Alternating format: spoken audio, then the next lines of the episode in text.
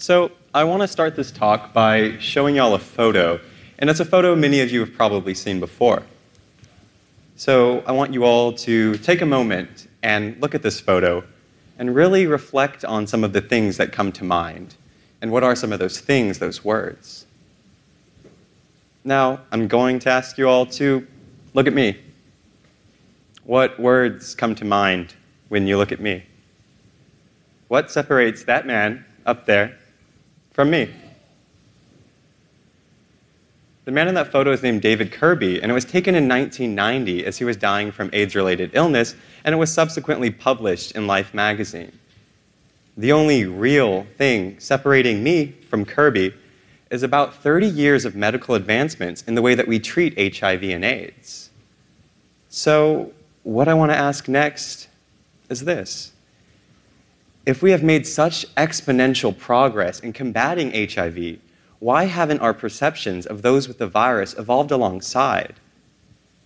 Why does HIV elicit this reaction from us when it's so easily managed? When did the stigmatization even occur, and why hasn't it subsided? And these are not easy questions to answer. They're the congealing of so many different factors and ideas. Powerful images, like this one of Kirby, these were the faces of the AIDS crisis in the 80s and 90s.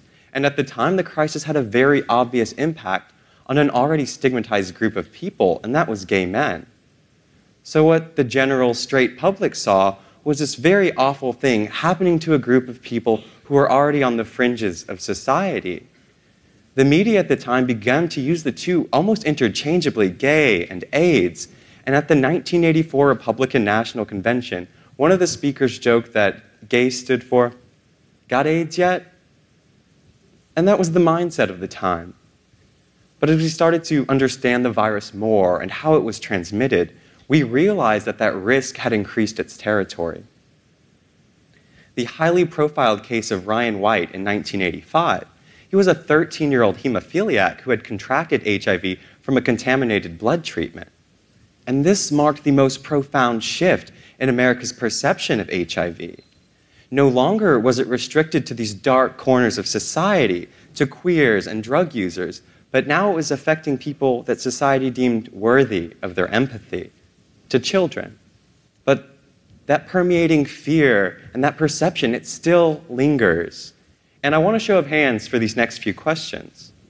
How many of you in here were aware that with treatment, those with HIV not only fend off AIDS completely, but they live full and normal lives? Y'all are educated. How many of you were aware that with treatment, those with HIV can reach an undetectable status, and that makes them virtually uninfectious? Much less. How many of you were aware of the pre and post exposure treatments that are available that reduce the risk of transmission by over 90%? See, these are incredible advancements that we have made in fighting HIV, yet they have not managed to dent the perception that most Americans have of the virus and those living with it. And I don't want you to think I'm downplaying the danger of this virus and I am not ignorant of the harrowing past of the AIDS epidemic. I am trying to convey that there is hope for those infected, and HIV is not the death sentence it was in the 80s. And now, you may ask, and I asked this question myself initially where are the stories? Where are these people living with HIV? Why haven't they been vocal? How can I believe these successes or these statistics without seeing the successes? And this is actually a very easy question for me to answer. Fear, stigma, and shame. These keep those living with HIV in the closet, so to speak. Our sexual histories are as personal to us as our medical histories, and when you overlap the two, you can find yourself in a very sensitive space. The fear of how others perceive us when we're honest keeps us from doing many things in life. And this is the case for the HIV positive population. To face social scrutiny and ridicule is the price that we pay for transparency. And why become a martyr when you can effectively pass as someone without HIV? After all, there are no physical indications you have the virus, there's no sign that you wear. there is safety in assimilation, and there is safety in invisibility. I'm here to throw back that veil and share my story. So, in the fall of 2014, I was a sophomore in college, and like most college students, I was sexually active, and I generally took precautions to minimize the risk that sex carries. Now, I say generally because I wasn't always safe. It only takes a single misstep before we're flat on the ground, and my misstep is pretty obvious. I had unprotected sex, and I didn't think much of it. Fast forward about three weeks, and it felt like I'd been trampled by a herd of wildebeest. The aches in my body were like nothing I have felt before or since. I would get these bouts of fever and chill. I would reel with nausea, and it was difficult to walk. Being a biology student, I had some prior exposure to disease, and being a fairly informed gay man, I had read a bit on HIV. So to me, it clicked that this was seroconversion, or as it's sometimes called, acute HIV infection. And this is the body's reaction in producing antibodies to the HIV antigen. It's important to note that not everybody goes through this phase of sickness, but I was one of the lucky ones who did. And I was lucky as there were these physical symptoms that let me know, hey, something is wrong.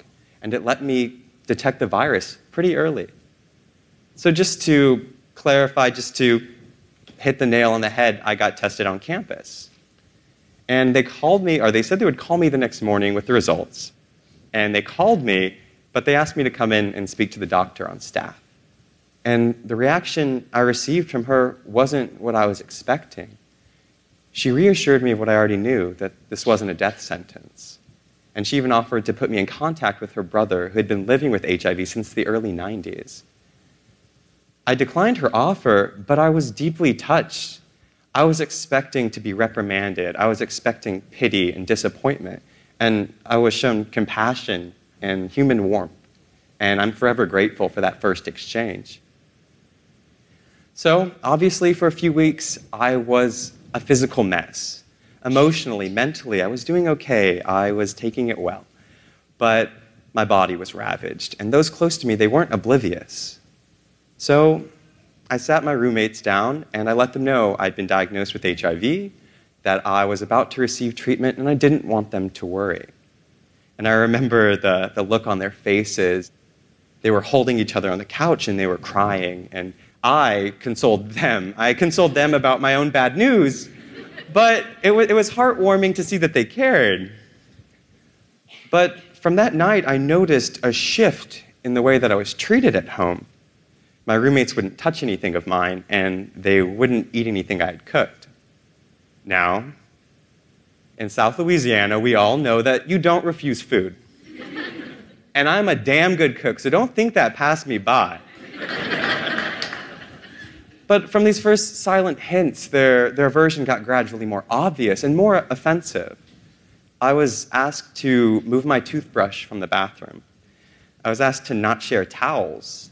And I was even asked to wash my clothes on a hotter setting. This wasn't head lice, y'all. This wasn't scabies. This was HIV.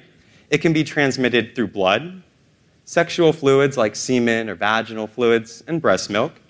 Since I wasn't sleeping with my roommates, I wasn't breastfeeding them, and we weren't reenacting Twilight. I was of no risk to them, and, and I made this aware to them, but still, this, this discomfort, it continued until eventually I was asked to move out. And I was asked to move out because one of my roommates had shared my status with her parents. She shared my personal medical information to strangers. And now I'm doing that in a room full of 300 of y'all. But at the time, this was not something I was comfortable with. And they expressed their discomfort with their daughter living with me. So, being gay, raised in a religious household, and living in the South, discrimination wasn't new to me. But this form was. And it was tremendously disappointing because it came from such an unlikely source. Not only were these college educated people, not only were they other members of the LGBT community, but they were also my friends. So I did. I moved out at the end of the semester, but it wasn't to appease them. It was out of respect for myself. I wasn't going to subject myself to people who were unwilling to remedy their ignorance, and I wasn't going to let something that was now a part of me ever be used as a tool against me. So I opted for transparency about my status, always being visible. And this is what I like to call being the everyday advocate. The point of this transparency, the point of this everyday advocacy, was to dispel ignorance. And ignorance is a very scary word. We don't want to be seen as ignorant, and we definitely don't want to be called it. But ignorance is not synonymous with stupid. It's not the inability to learn, it's the state you're in before you learn. So when I saw someone coming from a place of ignorance, I saw an opportunity for them to learn. And hopefully, if I could spread some education, then I could mitigate situations for others like I had experienced with my roommates and save someone else down the line that humiliation. So the reactions I received haven't been all positive. Here in the South, we have a lot of stigma due to religious pressures, our lack of a comprehensive sex education, and our general conservative outlook on anything sexual. We view this as a gay disease. Globally, most new HIV infections occur between heterosexual partners. And here in the States, women, especially women of color, are at an increased risk. This is not a gay disease, it never has been. It's a disease we should all be concerned with. So initially, I felt limited. I wanted to expand my scope and reach beyond what was around me. So naturally, I turned to the dark underworld of online dating apps, to apps like Grindr. And for those of you who are unfamiliar, these are dating apps targeted towards gay men. You can upload a profile and a picture, and it'll show you available guys within a radius. Y'all have probably heard of Tinder. Grindr has been around for a lot longer since it was much harder to meet your future gay husband at church or the grocery store or what, whatever straight people did before they found out they could date on their phones. So, on Grindr, if you like what you saw or read, you could send someone a message, you can meet up, you can do other things. So, on my profile, I obviously stated that I had HIV, I was undetectable, and I welcomed questions about my status. And I received a lot of questions and a lot of comments, both positive and negative. And I want to start with the negative, just to frame some of this ignorance that I've mentioned before. And most of these negative comments were passing remarks or assumptions. They would assume things about my sex life or my sex habits. They would assume I put myself or others at risk. But very often I would just be met with these passing ignorant remarks. In the gay community, it's common to hear the word clean when you're referring to someone who's HIV negative. Of course, the flip side to that is being unclean or dirty when you do have HIV. Now, I'm not sensitive and I'm only truly dirty after a day in the field, but this is damaging language. This is a community driven stigma that keeps many gay men from disclosing their status, and it keeps those newly diagnosed from seeking support within their own community. And I find that truly distressing. But thankfully, the positive responses have been a lot more numerous, and they came from guys who were curious. And they were curious about the risks of transmission, or what exactly undetectable meant, or where they could get tested, or some guys would ask me about my experiences, and I could share my story with them. But most importantly, I would get approached by guys who were newly diagnosed with HIV, and they were scared and they were alone and they didn't know what step to take next. They didn't want to tell their family, they didn't want to tell their friends, and they felt damaged and they felt dirty. And I did whatever I could to immediately calm them, and then I would put them in contact with Acadiana Cares, which is a wonderful resource we have in our community for those with HIV. And I put them in contact with people I knew personally so that they could not only have this safe space to feel human again, but so they could also have the resources they needed in affording their treatment. And this was by far the most humbling aspect of my transparency that I could have some positive impact on those, uh, those who were suffering like I did, that I could help those who were in the dark. Because I had been there and it wasn't a good place to be. These guys came from all different backgrounds, and many of them weren't as informed as I had been, and they were coming to me from a place of fear. Some of these people I knew personally, or they knew of me, but many more, they were anonymous. There were these blank profiles who were too afraid to show their faces after what they had told me. And on the topic of transparency, I want to leave y'all with a few thoughts. I found that with whatever risk or gamble I took in putting my face out there, it was well worth any negative comment, any flack I received, because I felt I was able to make this real and this tangible impact. And it showed me that our efforts resound, that we can alter the lives that we encounter for the good, and they in turn can take that momentum and push it even further. And if any of you or anyone you know is dealing with HIV, or if you want to see what resources you have in your community, or just educate yourself more on the disease, here are some wonderful national sites that you can access, and you are more than welcome to find me after this talk and ask me anything you'd like. We've all heard the phrase, to see the forest through the trees. So I implore all of you here to really see the human through the disease.